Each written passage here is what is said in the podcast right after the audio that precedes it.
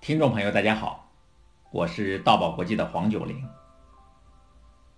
在本音频节目第五十五集里，我和大家谈到了航母退役女兵古丽帕利乃比江的演讲，女儿进展深蓝志。她的演讲是关于中国第一艘航空母舰辽宁舰的故事。古丽帕利在演讲结束时采用了诗句来做结尾：“女儿不展深蓝志。”空腹满腔航母情，惊涛骇浪我不怕，铿锵女兵我最行。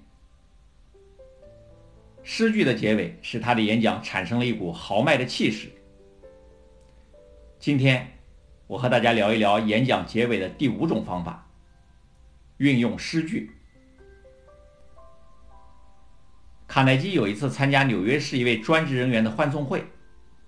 有十几位嘉宾分别登台演说，称颂这位即将离别的朋友，祝福他在未来的新工作上获得成功。这十几位演说的嘉宾中，有一位以令人难忘的方式结束他的演说。只见这位嘉宾转身面对那位就要离别的朋友，以充满感情的声音对他朗诵诗句：“再见了，祝你好运。”我祝你事事顺心如意。我如东方人一般诚心的祝福。愿我的和平安详永远伴随着你。不管你去到何处，不管你走向何方，愿我的美丽棕榈茁壮成长。让我的爱祝福你。我如东方人一般诚心的祝福。愿我的和平安详。永远与你相伴。在所有结束演讲的方法中，最容易为听众接受的就是幽默和诗句了。如果能找到合适的诗句或短语来结束演讲，那是最理想不过的了。那将表现你独特的风格，并显示出你的高雅和轻易。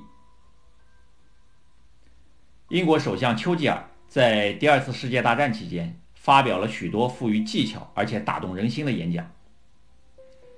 他在一篇演讲的结尾，引用了英国诗人克拉夫的诗来结束演讲。当那疲乏无力的浪花向岸边冲击，仿佛是寸步难行的时候，远远的通过小河小溪的流贯，已静静的汇成一片汪洋。当晨光初照人间。那光芒岂止透过东窗？太阳在缓缓的上升，多么的缓慢！但是，请看西边，大地正是一片辉煌。丘吉尔用诗句来结束演讲，让他的演讲增添了别样的魅力。中国内地知名编剧宋方金最近在我是演说家的电视节目中。做了影视界的五个人的演讲，他的演讲揭示了当今中国影视界一些不良现状。在演讲结尾时，他这样说道：“自宇宙诞生、人类发源以来，我们所处的这个世界，一直以两翼飞行，一翼是科学，一翼是文学。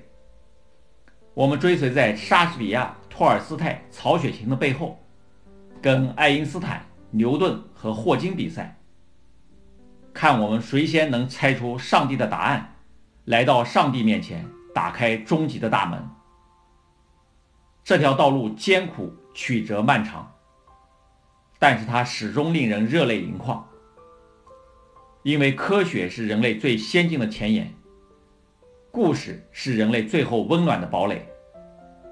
我们要在故事中构建人类的尊严。重整混乱的河山，发现人性的真相，探究人生的黑白。